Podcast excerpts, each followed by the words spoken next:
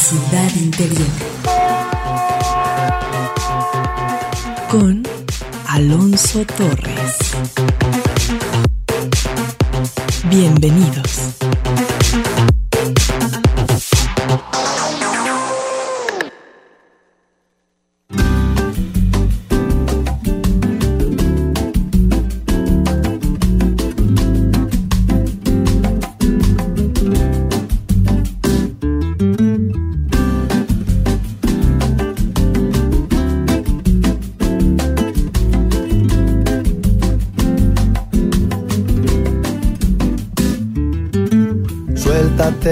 Trenza cuando quieras. Venme a ver con la cara lavada. No pierdas el tiempo en las maneras. Que el rímel no hace a la mirada. Te prefiero así, sin maquillaje de bisutería, sin trampas, sin trucos y sin traje. No me interesa el mostrado del que la gente presume. Estoy contigo por tu olor, no por tu perfume. No me interesa el mostrado del que la gente presume. Estoy contigo por tu olor, no por tu perfume.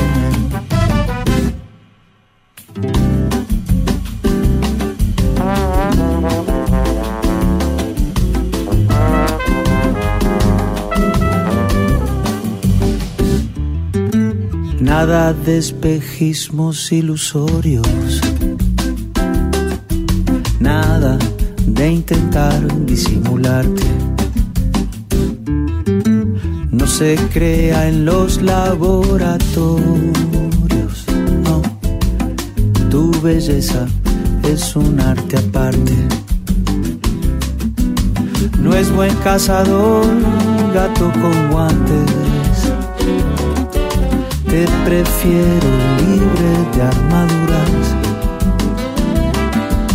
sin colorantes ni conservantes. No me interesa el mostrador del que la gente presume. Estoy contigo por tu olor, no por tu perfume. No me interesa el mostrador del que la gente presume. Estoy contigo por tu olor, no por tu perfume.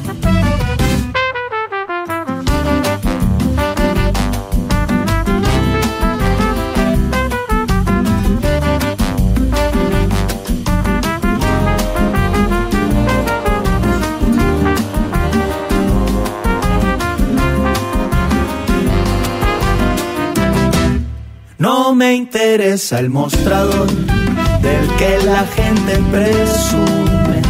Estoy contigo por tu olor, no por tu perfume. No me interesa el mostrador del que la gente presume. Estoy contigo por tu olor, no por tu perfume.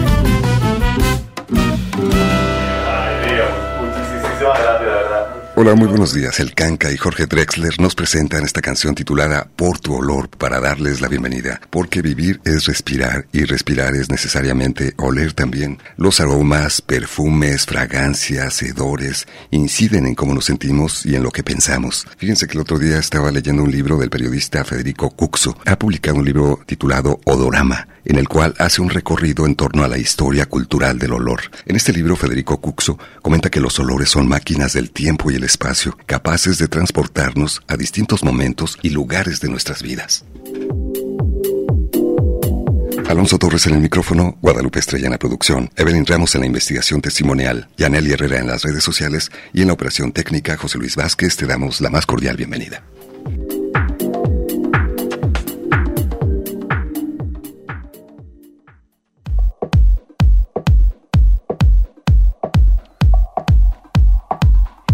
No necesitaba luz para ver a su alrededor. Es como describe Patrick Soskin a Jean-Baptiste Grenouille en su fascinante novela sobre este asesino, titulada El perfume.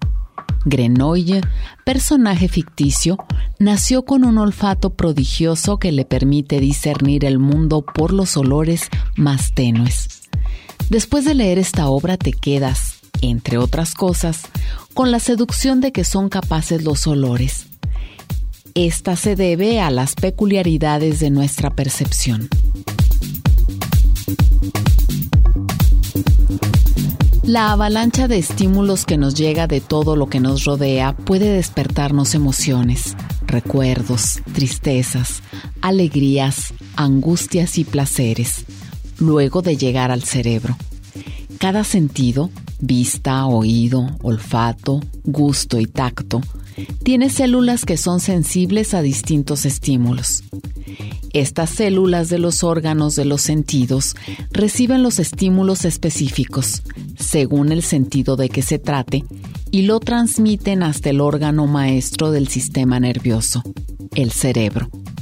Por ejemplo, los ojos son sensibles a la luz, el oído a la vibración que produce el sonido en la membrana del tímpano, el bulbo olfatorio a ciertas moléculas volátiles que llegan a él, y así en las otras percepciones. Los órganos de los sentidos son el sitio en el que las cosas que nos rodean dejan su marca en nosotros.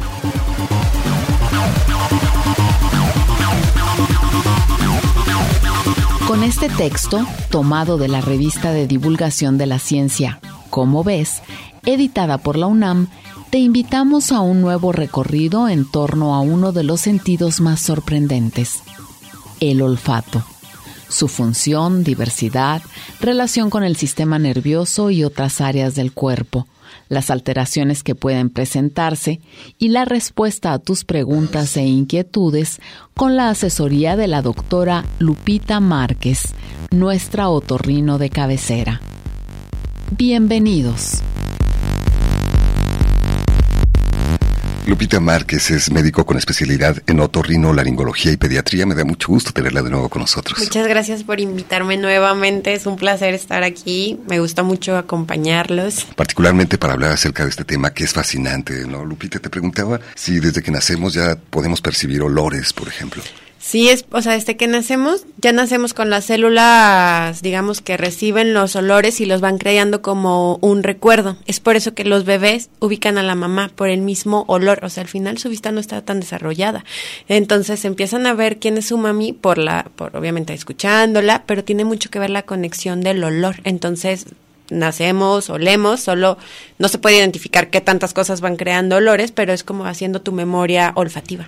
Porque podemos percibir muchísimos olores, a veces ni siquiera tenemos nombres para referirnos a ese tipo de aromas. Se supone que en el medio ambiente detectamos, o sea, la nariz tiene la capacidad de detectar hasta 10.000 olores. Obviamente solo recordamos como el 3 35% de estos y tenemos como ciertas células receptora, llegan las moléculas y son las que van al cerebro, crean la conexión y entonces ya tú le das como un recuerdo de ese olor y puede ser algo bonito, algo feo y por eso no para todos nos huele igual. O sea, para ti tal vez el olor a mirra o algo así puede ser como rico, ¿no? Y lo hueles y dices, ay, qué padre.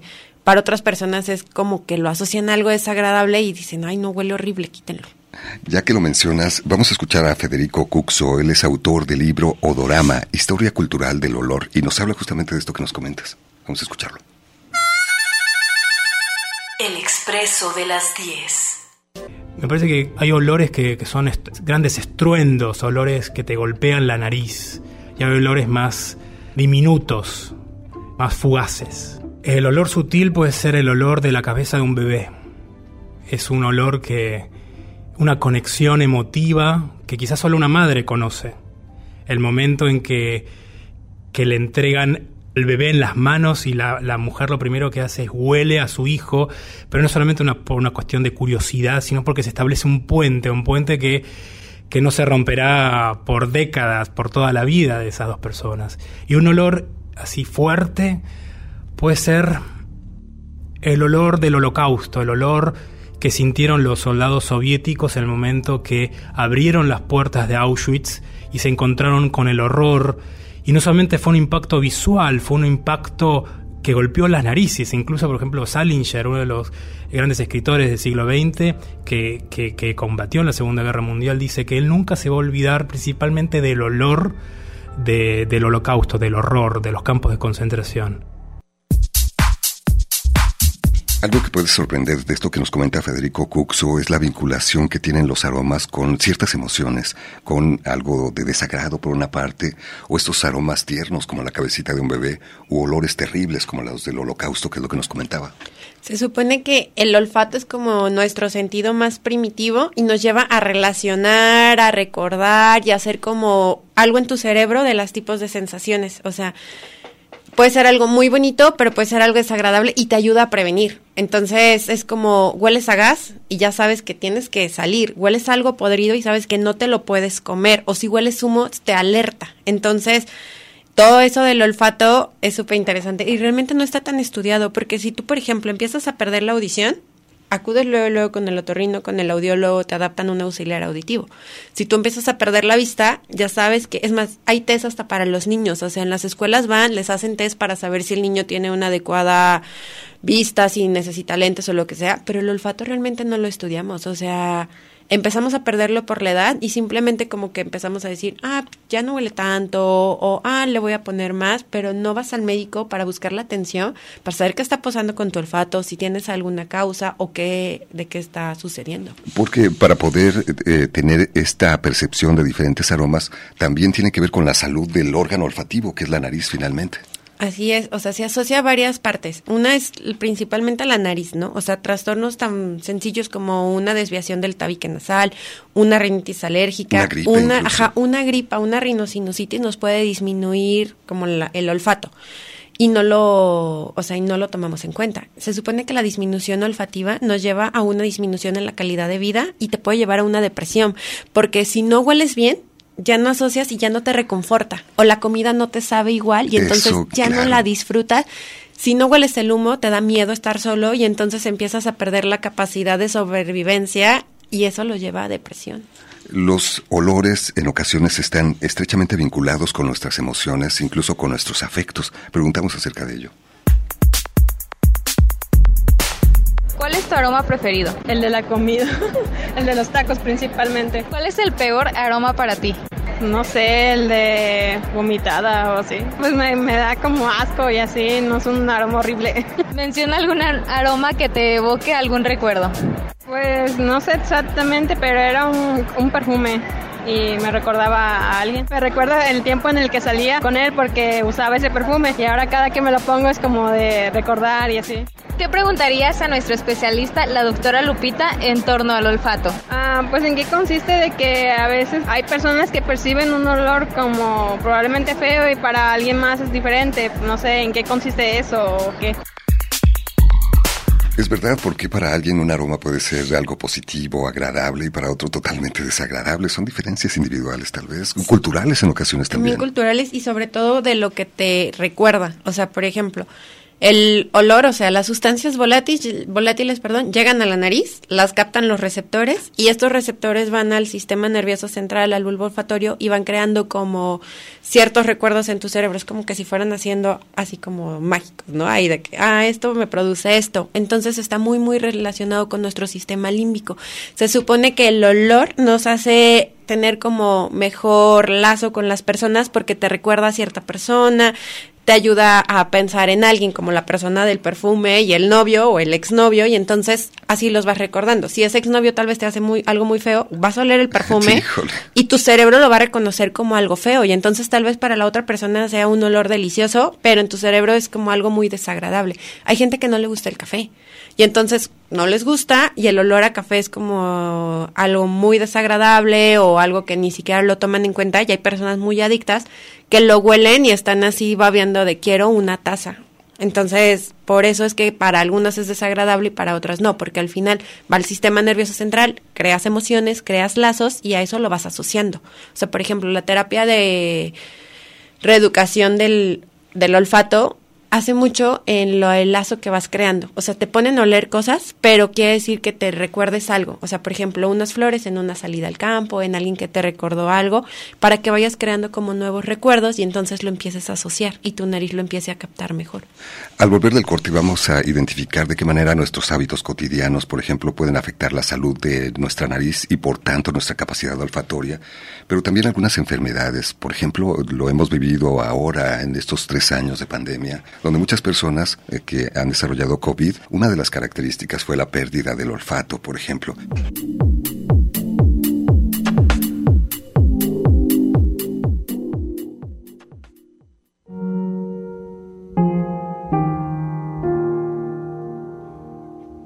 No hay memoria tan precisa, tan vívida y evocadora como la que se recupera a través del olfato y va tan unida a las sensaciones que se experimentaron junto al olor.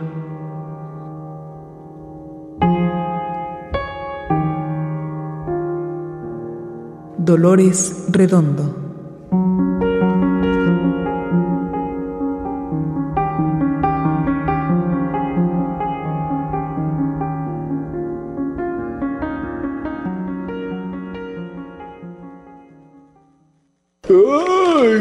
sueño! Lo que daría por una taza de café. Déjate llevar por El expreso de las 10. Un recorrido por la ciudad interior. Regresamos. Cosas maravillosas pasarán.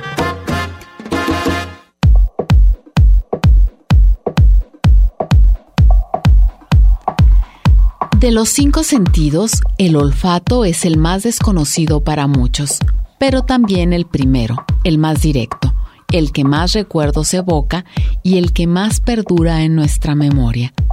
La percepción de olores está íntimamente vinculada con nuestra evolución y supervivencia, pero también con nuestra capacidad para recordar. Las alteraciones del olfato están presentes en la vida de muchas personas y se sabe que su incidencia aumenta con la edad, ya que a partir de los 40 años aproximadamente existe un deterioro de las neuronas sensoriales olfatorias. A su vez, diversos trastornos del gusto son generados por problemas relacionados con el olfato. Padecer una alteración en el olfato puede tener graves consecuencias a nivel nutricional, puede llevar al aislamiento social y afectar psicológicamente al vivir con esta condición e incluso puede ser un factor de riesgo al no poder detectar olor a gas o la ingesta de alimentos en mal estado, por ejemplo. Hoy estamos conversando con la doctora Lupita Márquez Hernández, médico con especialidad en otorrinolaringología y pediatría. Se ha comunicado Enrique, doctora, y nos comenta qué buen tema el de hoy. Saludos a la invitada. Yo encuentro muy satisfactorio cuando hay aromas agradables y frescos. Me parece interesante porque hay aromas que alguna vez en mi infancia llegué a percibir y en alguna ocasión posteriormente de varios años es muy gratificante volver a oler ese aroma y automáticamente recordar como si fuera un vínculo muy estrecho. Un aroma que me encanta es el de tierra mojada y los ladrillos mojados. Sí, se supone que el olfato es uno de los sentidos más sensibles y emocionales, o sea, nos asocia olores, situaciones concretas, recuerdos, emociones, o sea, es capaz de que te transporta, como él dice, a un recuerdo de su infancia. O sea, él puede oler un ladrillo mojado y ya no está chiquito, pero lo transporta a un recuerdo de la infancia y aparte te ayuda a crear esos lazos. Entonces, tal vez en la tierra mojada o en el lazo fue un buen momento en su infancia con ciertas personas y entonces tal vez te lleva hasta acordarte del amigo de la infancia, tu primo, tu abuelo, por todas las emociones que nos hace llegar el olfato. Y bueno, me gustaría preguntarle a las personas que nos escuchan, ¿con qué olor tienes una conexión emocional? Y desde luego si tienes alguna pregunta, algún recuerdo que te traslade, como decíamos, como si se tratara de una máquina del tiempo, al pasado, alguna situación en particular. ¿Qué situaciones pueden afectar nuestra capacidad para percibir aromas?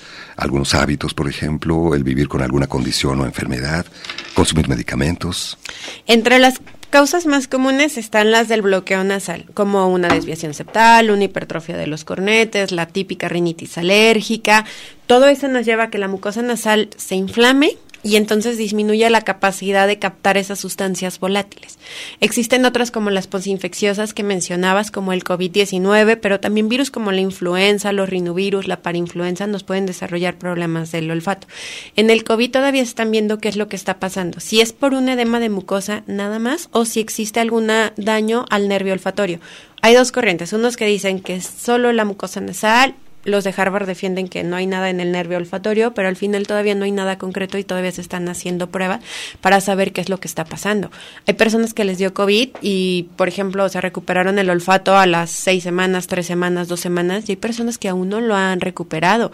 Y eso afecta bastante su calidad de vida porque tal vez antes disfrutaban mucho una copa de vino y ahorita el vino no les sabe a nada. Híjole, tu platillo preferido ya no te sabe a nada. Porque el gusto y el olfato están muy relacionados, entonces supone que las pérdidas solo del gusto son más raras, casi siempre se, se afecta algo olfatorio, ¿no? Porque parte del comer es olerlo. Se supone que dicen así de que el hambre entra por la por la vista, ¿no? Pero hay, hay, un escritor que dice que realmente no, o sea, que tú te acuerdas de la cena porque empiezas a olerla y no sabes cuántas ganas tienes de cenar hasta que hueles el amor, el olor a comida, pues. Claro, y como decía Federico Cux hace un rato, tú vas pasando por la calle y de, pronto te llegan el aroma de los tacos y no puedes evitar salivar y, recordar el sabor de los tacos y se te antojan finalmente. Exacto, no es tanto que veas el puestito de tacos, es que huelas lo delicioso que están y dices, quiero comer tacos. Vamos a escuchar un segundo comentario de Federico Cuxo, quien es autor del libro Odorama, Historia Cultural del Olor. El expreso de las 10. Y el olor de las personas, que quizás a veces es, es, difícil describir hasta que, esa, hasta que esa persona no existe más. Entonces es lindo pensar el olor como que trasciende la muerte, porque cuando uno, por ejemplo, va a la casa de un familiar que acaba de morir, y abre un armario y, huele los pulóveres o la, ropa, está esa persona. Entonces también es lindo pensar el olor eh, con esa conexión emotiva. Borges, Borges, por ejemplo, el olor de los eucaliptos, él decía que lo retrotraía a Drogué. Entonces, no importa dónde esté en el mundo, cuando huele eucaliptos, él viajaba en su cabeza a Drogué. Entonces todos tenemos eso, porque, porque el olfato está relacionado con la emoción, con, con los recuerdos. Eh, el tema es hacerlo consciente. Eh, eso es lo que tienen lindo los olores. Te secuestran. Vos no lo pensás, estás caminando por la calle y de repente olés un olor y pensás por un microsegundo que esa persona está ahí.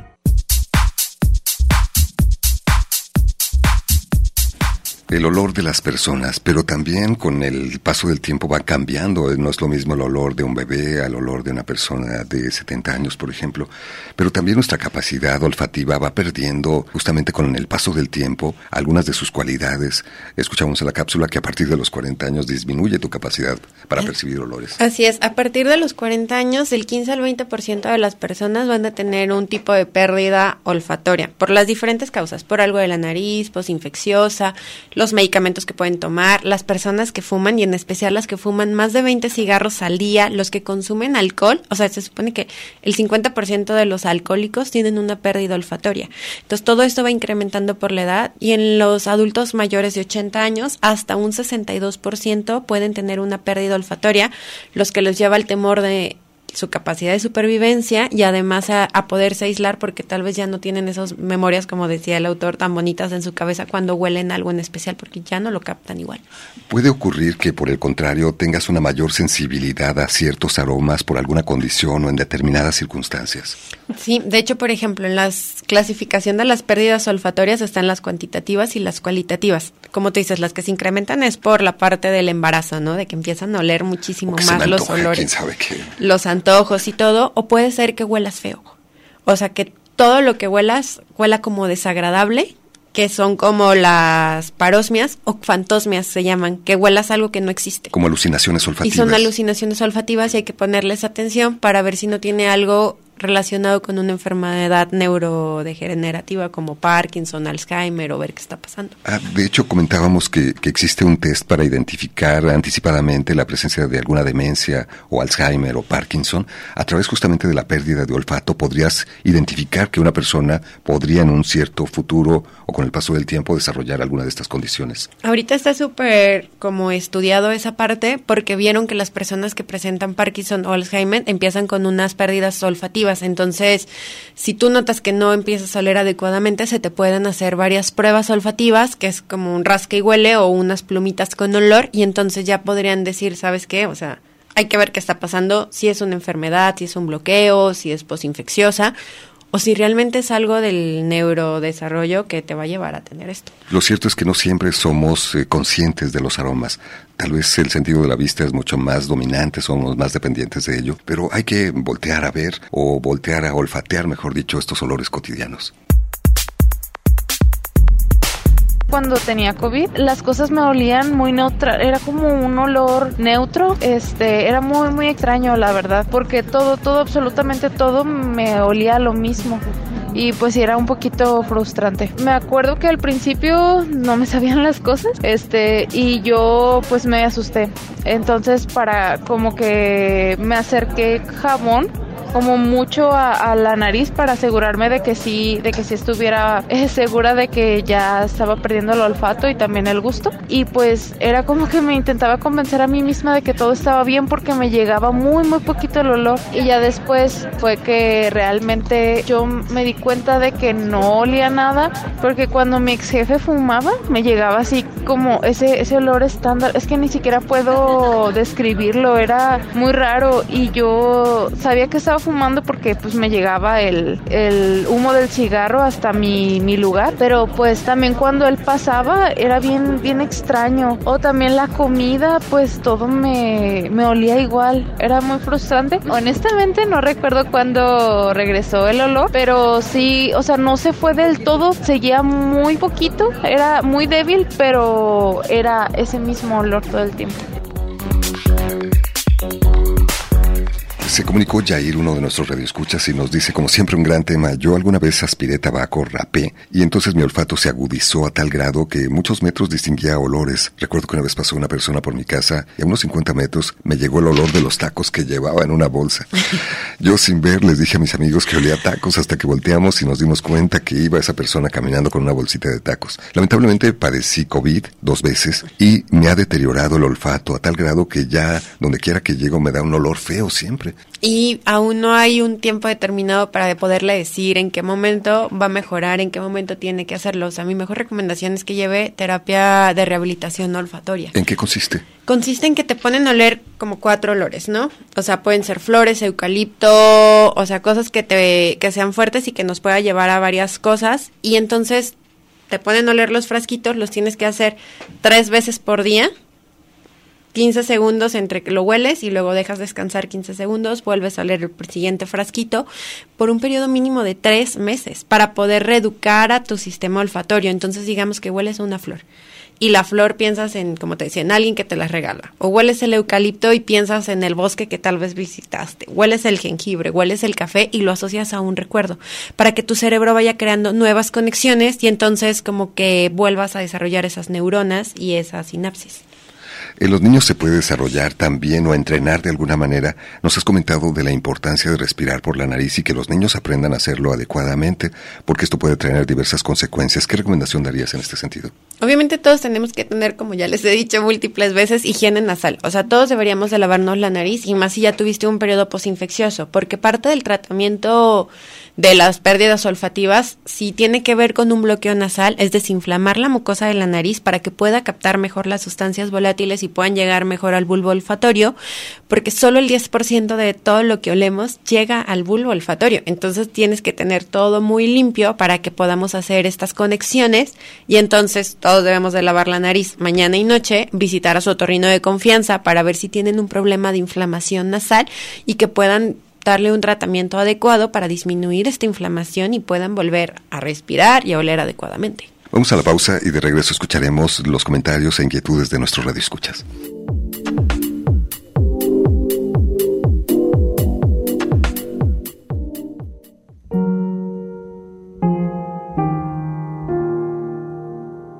A veces pienso que dejé de oler y que ya no tengo desarrollado tan bien el olfato. O quizás es que no he conocido a alguien cuyo aroma quiero realmente que se me pegue.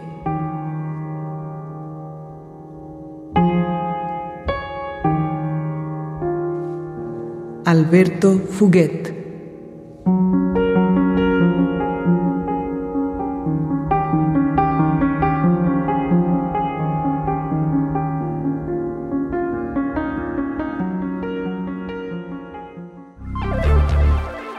Déjate llevar por El Expreso de las 10. Un recorrido por la ciudad interior.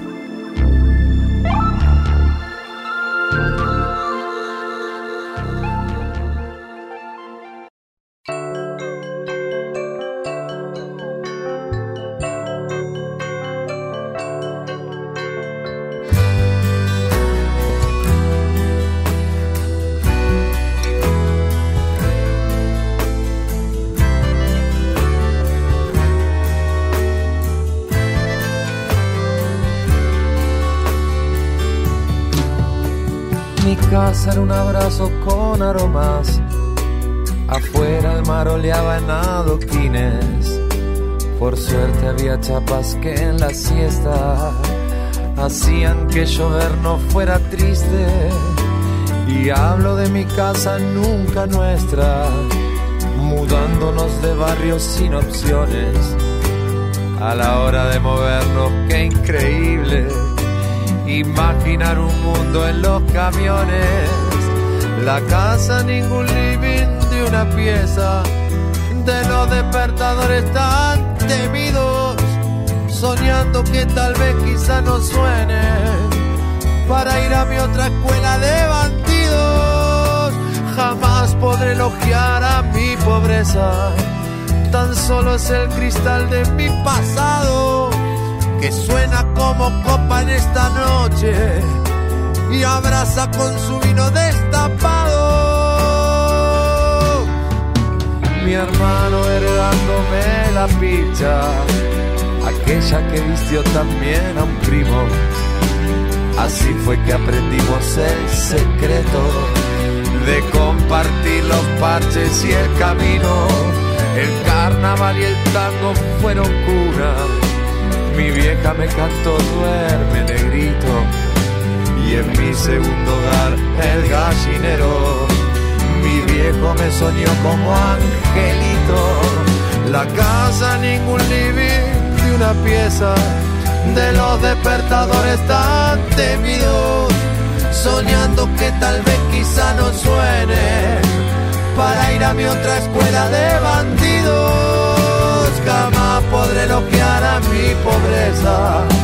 Tan solo es el cristal de mi pasado que suena como copa en esta noche y abraza con su vino destapado.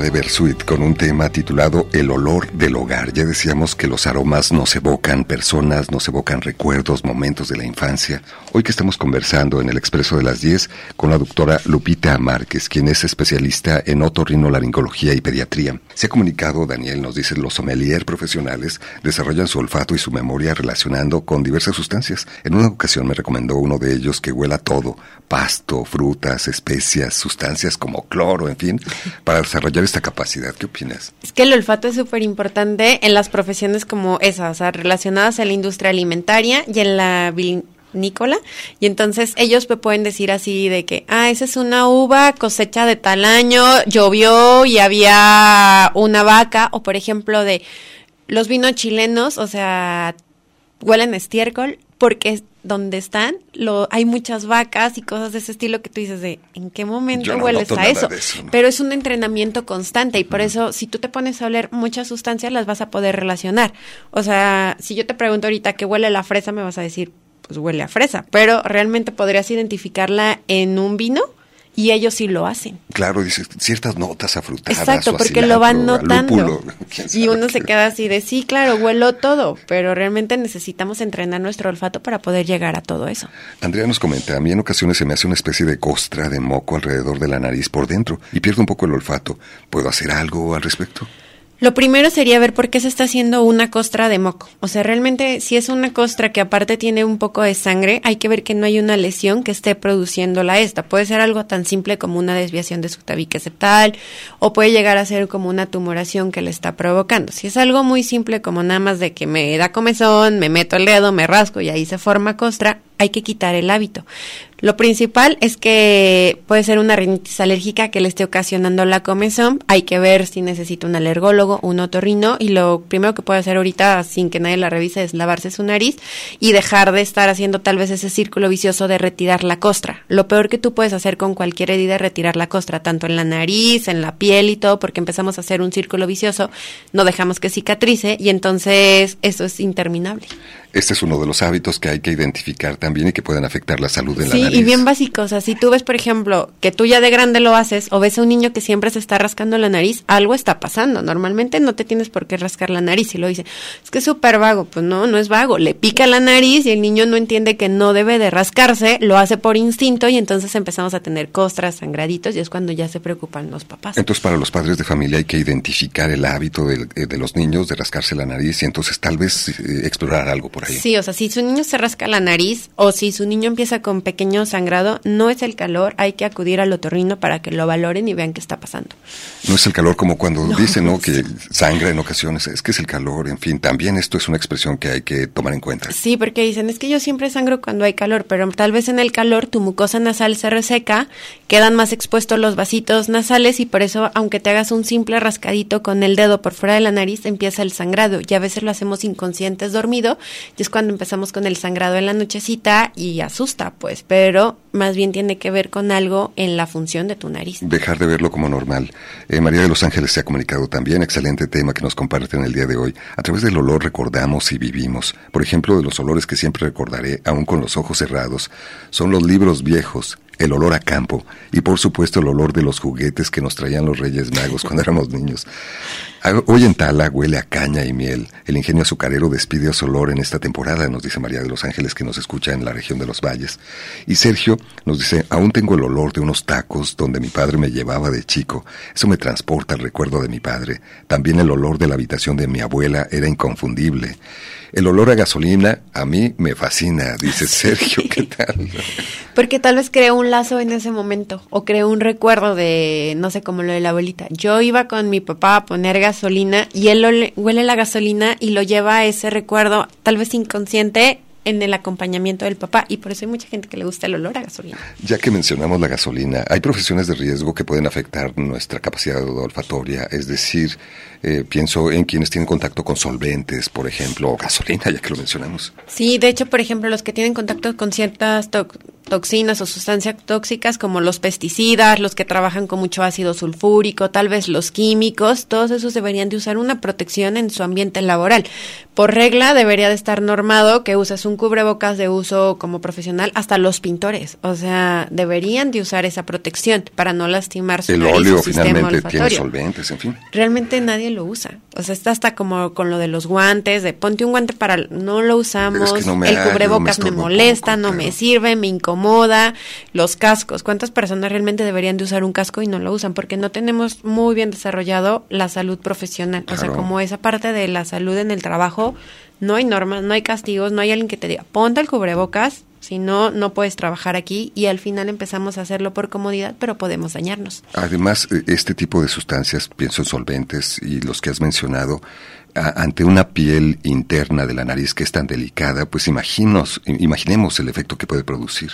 Lastima la mucosa y lastima las células. Se supone que hay unas células de Bauman que son predecedoras de las células olfativas. Y estas tienen un ciclo de cada 30 a 60 días y entonces se van cambiando, se van cambiando, pero las vamos lastimando. Entonces podemos lastimar, inflamar tanto nuestra nariz que podemos llegar a tener una pérdida olfativa para siempre. Hay que tomar en cuenta estas recomendaciones, sobre todo con carácter preventivo ante los factores de riesgo que pueden representar. ¿Cuál es tu aroma preferido? Pues me gustan los aromas dulces. ¿Cuál es el peor aroma para ti? Pues sería como el olor a axila. y también, no sé, como que me molesta mucho el olor a cigarro. Es que llega a ser molesto, o sea, como que irrita a la, a la nariz, no sé, y luego como que, no sé, tienes una sensación de que ya no lo quieres, ya no lo quieres tener cerca. Menciona algún aroma que te evoque algún recuerdo. Ah, no sé, creo que el jabón lirio. Porque siento que de chiquitos, al menos a todos, alguna vez nos bañaron con un jabón lirio. Y siempre que lo huelo es como que me acuerdo que cuando estaba con mi mamá y me, y me bañaba y así.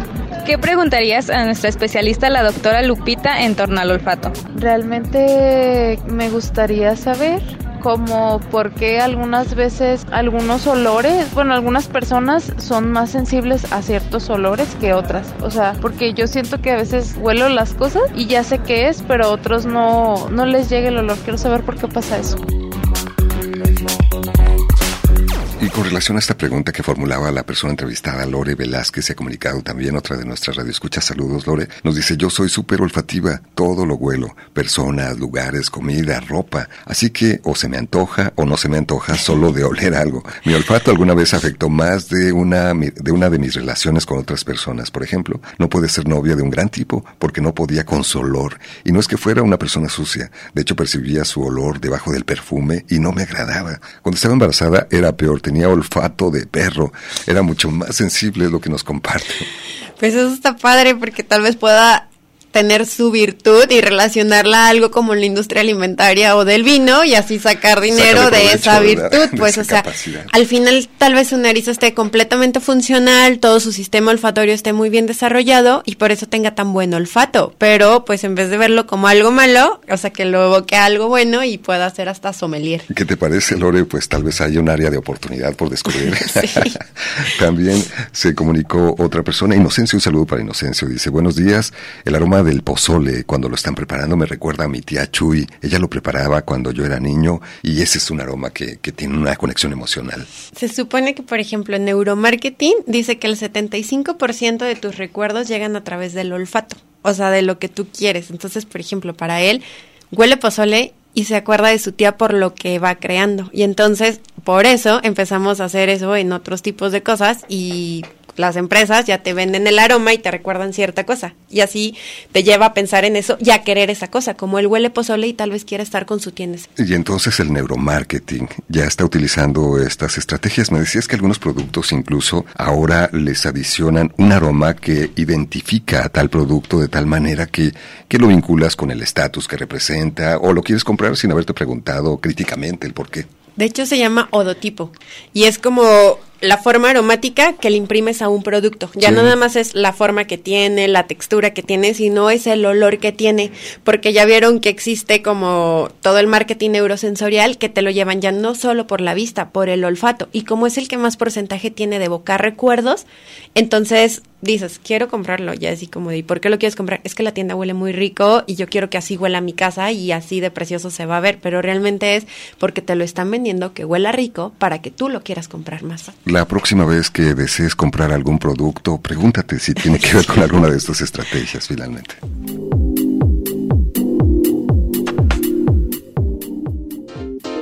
Déjate llevar por El Expreso de las 10. Un recorrido por la ciudad interior.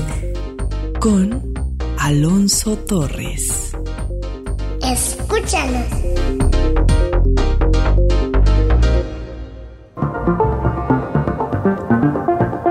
¿Puede uno recordar el amor? Es como tratar de evocar el aroma de las rosas en un sótano. Puedes ver la rosa, pero nunca el perfume. Arthur Miller Hoy estamos conversando con la doctora Lupita Márquez, médico con especialidad en otorrino, laringología y pediatría. Estamos hablando acerca del olfato y también preguntando qué aromas te despiertan una conexión emocional o viejos recuerdos. Por ejemplo, nos dice Leticia, ¿habrá alguien que se resista a pasar por una panadería cuando están horneando el pan y no compre aunque sea uno? ¿Es el neuromarketing del que hablabas? Exacto. Yo también amo el olor de la panadería, pero de la panadería casera, de barrio, de barrio. tradicional, que pasa si huele delicioso. Entonces, es parte de, o sea, tal vez ellos ni siquiera lo hacían conscientes, pero es parte del neuromarketing, porque tú dices de, quiero un pan, y tal vez digas, no, pero tengo la dieta, tengo esto, no importa, quieres el pan porque tu cerebro te recuerda algo bonito y lo quieres. Lo mismo pasa con los tacos que platicábamos hace un rato. Esther dice, como con mi último embarazo me causó náuseas el perfume. Después de 23 años, aún sigo teniendo náuseas de ese perfume a partir de eso. Porque tal vez en ese momento, o sea, era más hipersensible al olor, su cerebro reconoció, hizo un neuro, o sea, como una red neuronal que era algo desagradable y siempre va a estarlo oliendo así. Podría reeducar su olfato, oliendo, como les dije, lo frutal, lo floral, lo aromático y las resinas o el mismo perfume, olerlo y acordarse de algo bonito, en vez de a la náusea del embarazo, relacionarlo tal vez con su bebé o simplemente ya no usar ese perfume, pues cualquiera de las dos opciones. Isabel se comunicó también, dice, tengo un triste recuerdo. Cuando estaba muriendo mi esposo, su vómito era muy fuerte. Ya hace muchos años de eso y aún a veces percibo ese, ese aroma y el recuerdo me entristece. Te manda un saludo, doctora Lupita, también. Eh, Yolanda nos eh, dice, recuerdo un poema de Joan Manuel Serrat. No es que no vuelva, porque me he olvidado de tu olor de tomillo y a cocina. Es que olvidé el camino de regreso, mamá. Así dice, según los comentarios de Radio Escucha, esta canción de Joan Manuel Serrat. Y nos dice Teresa, desde hace años me sale sangre del poro izquierdo en la nariz en abundancia, sobre todo cuando estornudo o realizo algún esfuerzo de la nada. Casi siempre empieza en septiembre y hasta febrero o marzo. ¿Lo identifica en una etapa del año también? Pudiera ser que ella tenga una deflexión de su tabique, alguna desviación, alguna obstrucción y que esto se incremente en una temporada de otoño-invierno porque pueda tener una alergia relacionada a esta temporada. La temporada de otoño-invierno es más alergénica porque se despoliniza un árbol y luego el otro y luego el otro. No es como en primavera que todos se despolinizan al mismo tiempo y luego ya se quita. No, es uno y luego el otro dice yo también quiero, yo también quiero y entonces por eso duró un poquito más. Aparte, ahorita en esta temporada de frío, o sea, no sé si han notado que cuando salen en la mañana inmediatamente se inflama tu mucosa nasal y empiezas a respirar por tu boca. Hay que tener esos cuidados ahorita de que protección para que el aire no lo tenga que calentar tanto tu nariz, que le ayudemos un poquito tal vez con una bufanda o un cubreboca y que no presente estos sangrados, pero yo sí le recomendaría recomendaría una visita al otorrino. Estamos terminando el programa, pero tengo varias inquietudes. Por ejemplo, Alejandra nos dice, yo le pediría a la doctora Lupita nos regale un ABC de cosas básicas de cómo cuidar nuestra nariz y qué no hacer también. Además de otra persona que nos dice, Ricardo, ¿nos podría recordar cómo se debe uno lavar la nariz? Sí, claro. Vamos a empezar por el ABC porque realmente está muy interesante. O sea, los primeros cuidados nasales serían, uno, no estar cerca de, o sea, de sustancias que puedan llegar a ser tóxicas, protección en caso de que las tengas que hacer por algo laboral, si fumas, intentar disminuir la cantidad o dejarlo, cosas tan sencillas como si vas a salir en la mañana o muy noche, en temporada invernal, usar un cubrebocas, una bufanda, para que eso nos ayude a filtrar un poco. Ahorita se ha incrementado muchísimo el número de infecciones, pero tiene que ver en cierta parte con que la mucosa no funciona adecuadamente porque los niños salen temprano a la escuela, no usan un cubrebocas, no usan una bufanda, su nariz se inflama, llegan a la escuela ab- abriendo boca y pues la boca nos sirve para protegernos y entonces llegan todos los bichos y tenemos a todos los niños claro. enfermos. Entonces sería el cuidado con un cubrebocas o una bufanda cuando veas que la temporada esté muy adversa, los lavados nasales mañana y noche para todos. El lavado nasal correcto tiene que ser con solución salina o con alguna algún sobre de un producto en especial para poder lavarla. Puedes realizarlo con jeringa, con algún irrigador nasal del tipo tetera, el de NailMed o el que venden hasta en Amazon o Mercado Libre que nos puede funcionar para esto y realizarlo siempre en la mañana y en la noche para tener nuestra nariz limpia, sin moquitos, deshidratada para que no haya una obstrucción y podamos respirar adecuadamente, filtrar el aire, que esté húmedo y que no tengamos que calentarlo ni enfriarlo tanto. ¿Se siente feo? No, la verdad es que es muy agradable, o sea, te vas acostumbrando. No es como cuando te revuelca la ola. O sea, no duele, no es molesto. Si duele, estamos haciendo una técnica mala y hay que mejorarla. El lavado no tiene por qué doler. Hay cosas muy sencillas para lavarse la nariz, como el que les comentaba de Sinus Rice o en un irrigador nasal, y esos tienen menos riesgo de lastimar que la jeringa, porque la jeringa tal vez si la metes mucho o la inclinas diferente, te duele esto no tiene por qué doler y tiene que ser algo placentero y que se haga una rutina. O sea, como lavarse los dientes. Todo el mundo se lava los dientes porque si no, te huele la boca, se te hacen caries, bacterias y nadie le pone importancia a la nariz y todos deberíamos hacerla al mismo tiempo en la mañana y en la noche. De hecho, la primera vez que escuchamos que había que lavarse la nariz fue a partir de tus visitas, doctora.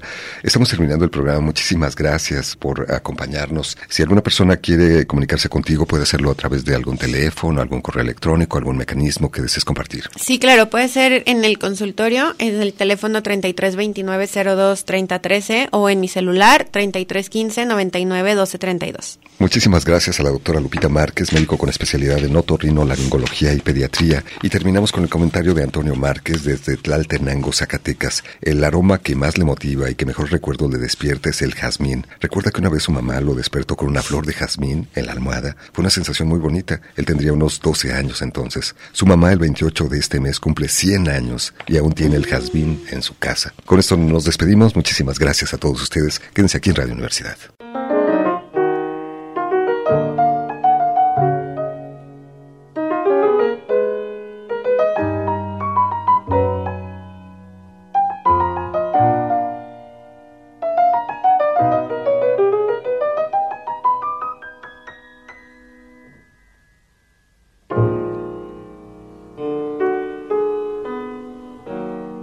No es que no vuelva porque me he olvidado de tu olor a tomillo y a cocina. De lejos dicen que se ve más claro, que no es igual quien anda y quien camina. Y supe que el amor tiene ojos verdes que cuatro palos tiene la baraja, que nunca vuelve aquello que se pierde y la marea sube y luego baja. Supe que lo sencillo no es lo necio, que no hay que confundir valor y precio y un manjar puede ser cualquier bocado si el horizonte es luz y el rumbo un beso.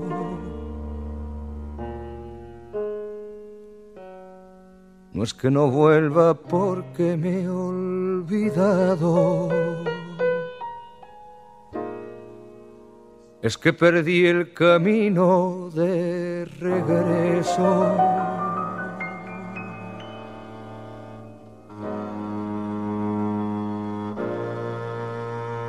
Mamá.